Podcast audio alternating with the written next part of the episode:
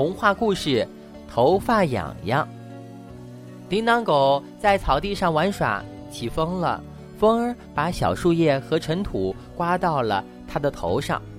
叮当狗对呼噜猪说：“我的头痒痒，请你帮我把头上的小树叶拿掉。”呼噜猪把小树叶拿下来，叮当狗说：“怎么还痒痒呢？”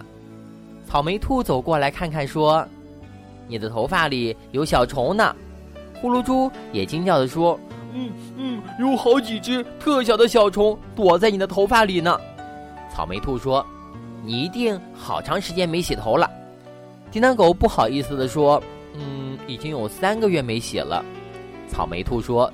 这种叫虱子的小虫就爱躲在脏头发里咬人呢，所以你才会感到痒痒。呼噜猪说：“快来，快来洗头，快来洗头。”叮当狗说：“洗发液流进眼睛里挺难受的。”草莓兔说：“我来教你一个好办法，用水冲洗头时，只要仰脸向上，就不会流到眼睛里了。”叮当狗按照草莓兔的方法去做，真的眼睛一点儿也不难受了。聪明的小朋友们，你爱卫生吗？你经常洗头吗？如果下一次当你洗头的时候，怕水冲进眼睛里面的话，别忘了把脸仰向上面就可以了，这样眼睛一点儿也不难受呢。